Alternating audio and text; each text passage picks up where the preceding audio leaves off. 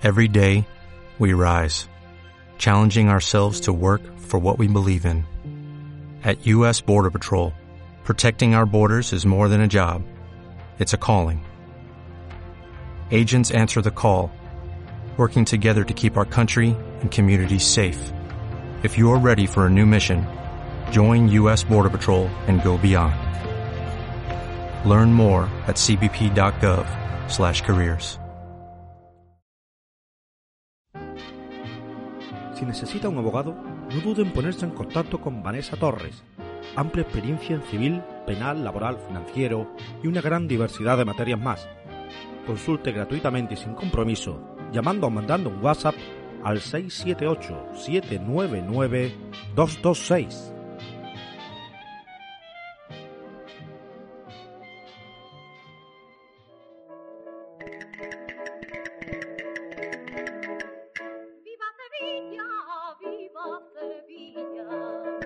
El Rey Santo.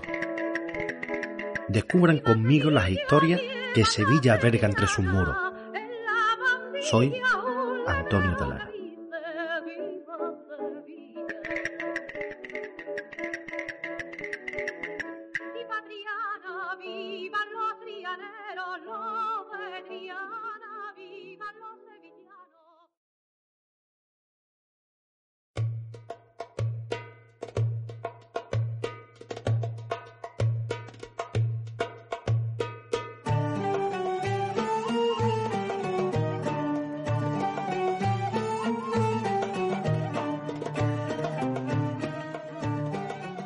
Son los últimos años de la Reconquista.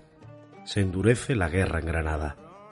Mientras, en Sevilla, se decide fijar una posada para los moros que acudan a la ciudad para sus negocios o quehaceres. Se pretende tenerlos todos juntos en un mismo sitio. Así estarán controlados y no habrá sorpresas en la ya cristiana ciudad.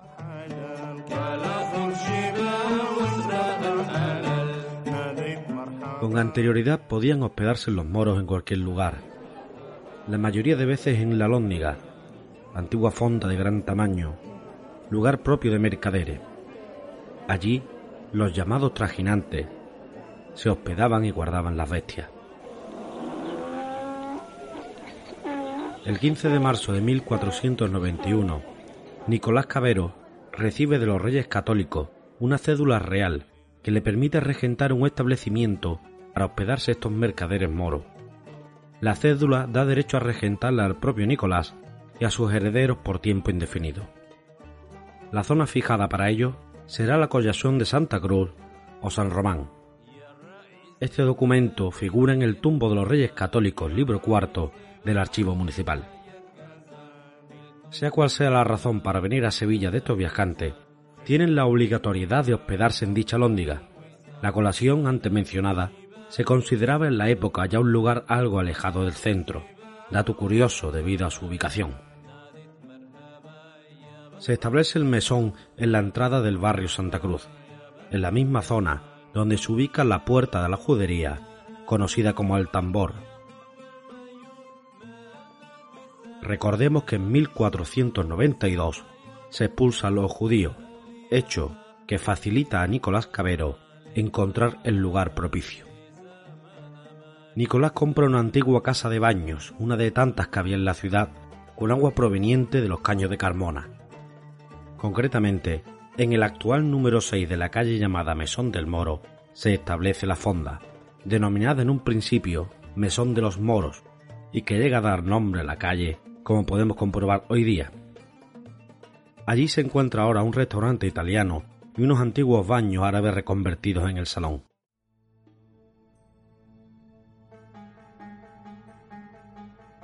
La actividad de este mesón dura apenas dos siglos. El 13 de junio de 1691 llega a Sevilla el embajador del rey de Marruecos y no se hospeda allí, sino en la posada de la reina que estaba en la calle Gimios. Este embajador visita Sevilla camino a Madrid. Tiene como finalidad hacer un trato por el cual se canjearían 100 cristianos apresados, en su mayoría en enfrentamientos navales en el Mediterráneo, a cambio de mil moros. Como curiosidad os cuento que la visita del embajador coincide con el Corpus, la fiesta mayor de la ciudad.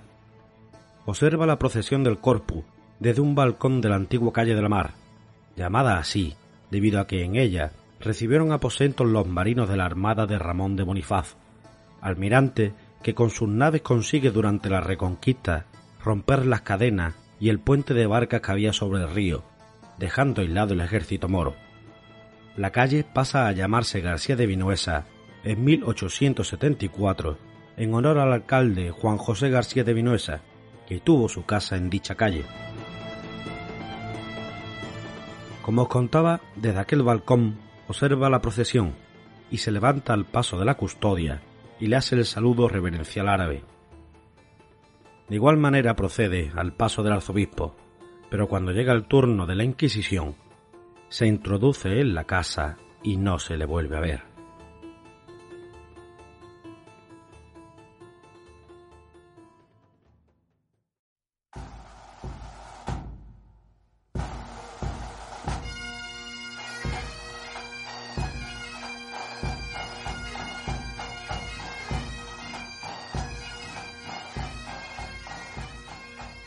Hoy os traigo a un curioso personaje de la Guerra de Independencia Española, John Downey. Este escocés, de la familia de Rancio Bolengo, nace en Stirling y pronto se convierte en un aventurero.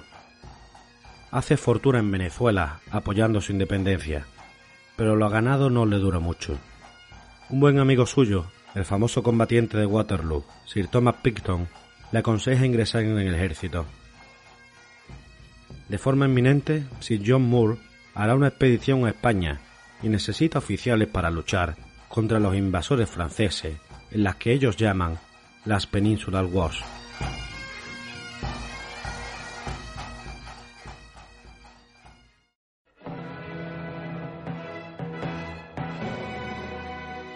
Moore muere en La Coruña en 1809, en la batalla de Elviña, luchando contra el mariscal francés Soult, el mismo que robó de España la famosa Inmaculada de Murillo, que no volvería a nuestro país hasta 1941, tras un trueque de obras de arte entre la Francia de Vichy y la España de Franco.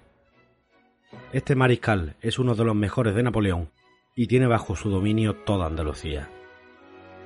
Llega 1810 y Downey, tras la aprobación de la Junta de Regencia, crea su propio ejército. Recibe el cargo de coronel y pretende reclutar a 3.000 hombres.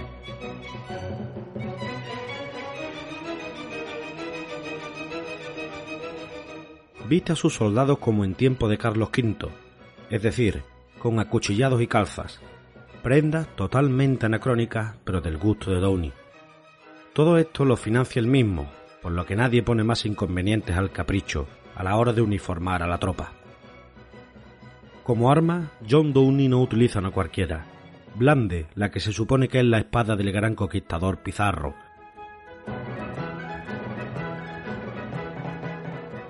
Regalada por un descendiente del mismo. Parece que le da suerte y consigue el cargo de brigadier tras vencer en las batallas de Romolillo y Espartina. Además, colabora con su ejército en la toma de Sanlúcar de Barrameda. Tras la victoria en estas gestas, pretende tomar en Sevilla el puente de barcas de Triana. Esgrimiendo la espada de Pizarro y al mando de su legión extremeña, carga de manera heroica contra los fusileros enemigos. Los franceses no pueden creer que contra ellos avance caballería tabiada con ropas del siglo XVI. Durante la batalla, a causa de una herida por bala de cañón, pierde un ojo y una parte de la cara. Cae de su caballo y los franceses lo toman prisionero, no sin antes, con las últimas fuerzas que le quedan, lanzar a sus hombres la espada del conquistador del Perú para que no cayera en las garras enemigas.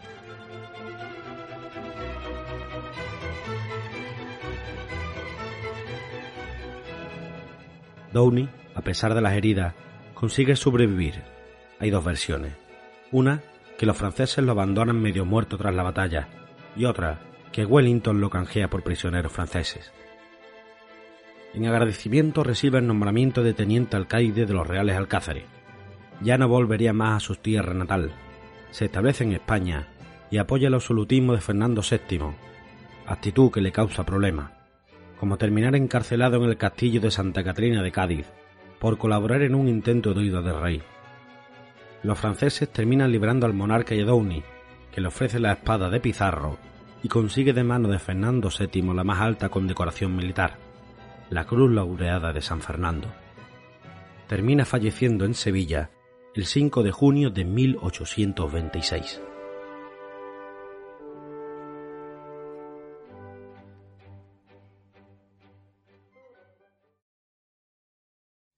Sevilla había una rosa más bonita que ninguna. La blancura de las fuentes envidiaba su hermosura.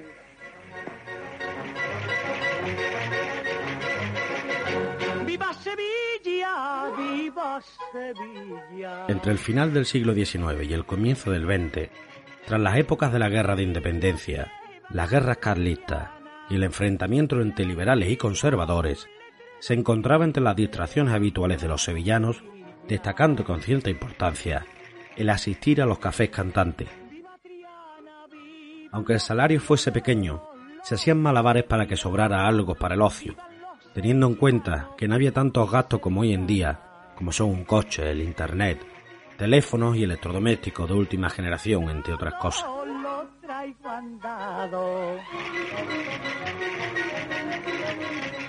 Lo traigo andado, cara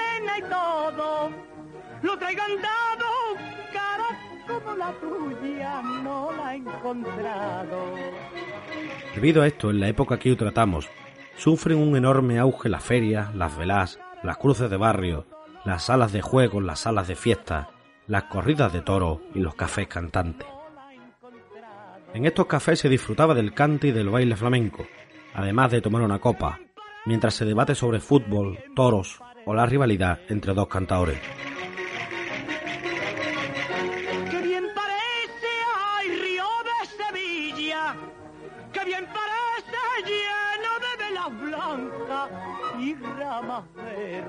El flamenco pasa de ser algo propio de las tabernas a subir de nivel o de clase, por así decirlo, y empezar a oírse en estos cafés para más tarde pasar a los teatros. Además de flamencos actuaban cupletistas y artistas de variedades que hacían las delicias del público asistente. Paso a enumeraros y a situar los distintos cafés cantantes que había en la ciudad.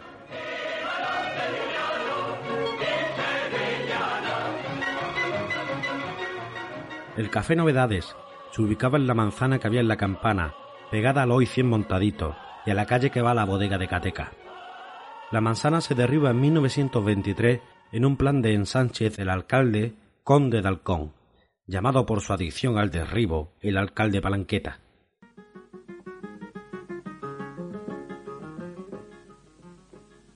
Si vas a Andalucía, que Dios te ampare del embrujo y la magia de sus cantares que Andalucía puede bien embrujarte por bulería. En este café actuaba el cantador Manuel Torre, famoso por vestir con traje negro de seda y camisa blanca, dando así mejor presencia a los artistas y siendo ejemplo para muchos en la forma de vestir. El Café de las Escalerillas, en la calle Amor de Dios, fundado por Silverio Falconetti, gran cantante flamenco de la época, y Manuel Ojeda, alias el burrero, llamado así por tener burros con lo que vendía leche por las calles antes de entrar en el mundo del espectáculo. Al paso del tiempo, los dos socios se separaron y montaron sus propios cafés, el de Silverio en la calle Rosario y el de Burrero entre la calle Sierpes y Azofaifo, muy cerca de la famosa relojería El Cronómetro. De Silverio puedo contar que a pesar de tener padres italianos, fue un gran maestro del cante vivía este flamenco en la plaza de la Contratación y cuando llegó el día de su muerte, debido a su gran peso y envergadura, tuvieron que llamar a dos mozos de la Casa de Instrumentos Musicales Damas, acostumbrados a transportar piano, para que bajaran el ataúd por el balcón con unas sogas, ante la atónita mirada de los aficionados que allí se encontraban para despedirlo.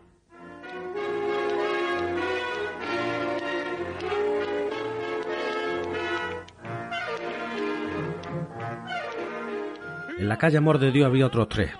El Barrera, el Olimpia, en la esquina con la calle Tarifa y el Variedades, entre Amor de Dios y Trajano.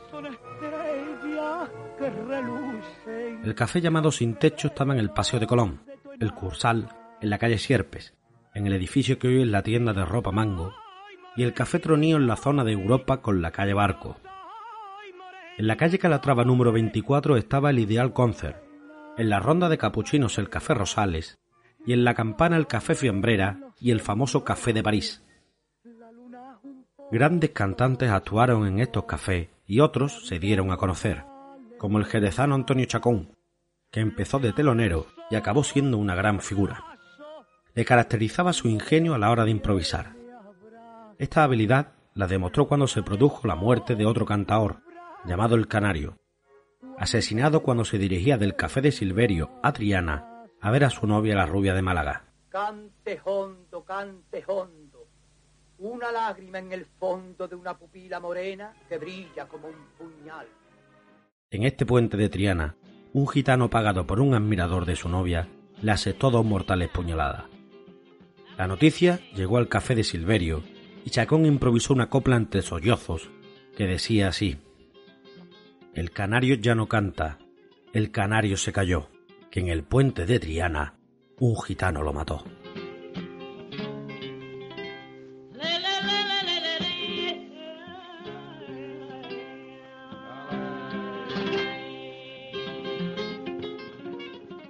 Otros grandes artistas que actuaron en estos cafés fueron La Parrala, El Fosforito de Cádiz, La Trini, La Macarrona, La Antúnez, El Caracol, La Serrana, Pepe L. Fijano y un largo etcétera. Cabe destacar la gran niña de los peines y la finito, competencia directa en el mundo de las saetas de Semana Santa de la famosa niña de la alfalfa, de la cual se puede ver en su honor una placa sobre el mar Manolo de la Plaza de la Alfalfa.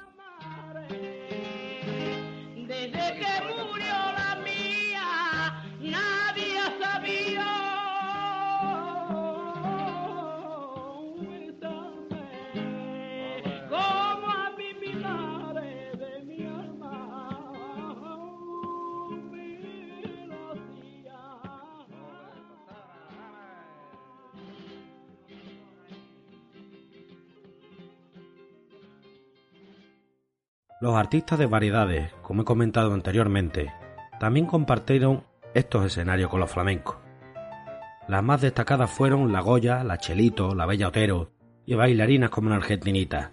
Hay una pulga maligna que a mí me está molestando porque me pica y se esconde y no la puedo echar mano.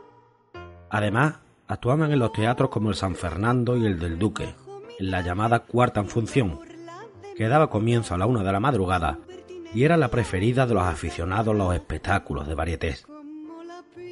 Tomó gran fama un número llamado La Pulga, en el que simulaban tener una pulga entre sus ropas y se iban desposeyendo a ella en su búsqueda. En cierta ocasión, la Chelito se rifó a sí misma. Pasaría una noche con el dueño de la papeleta que resultase ganadora en un sorteo. El empresario del teatro vendía las papeletas bajo cuerda, a espaldas de la policía, y pronto se quedó sin ninguna. Todos esperaban impacientes el sorteo, cuando con sumo sigilo y por la puerta de atrás, huyó la Chilito con toda la recaudación, sabiendo además que los señores con papeleta para tan discutible sorteo no armarían gran revuelo para preservar su honor y su secreto.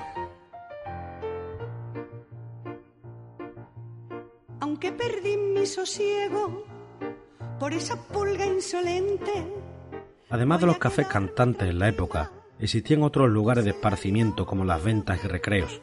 Famosas fueron, por ejemplo, la de Eritaña o la de los gatos, las cuales podemos tratar en otro episodio. Ya no me irrita, pues en sus barbas al fin cayó y a su reposo vuelve esta chica.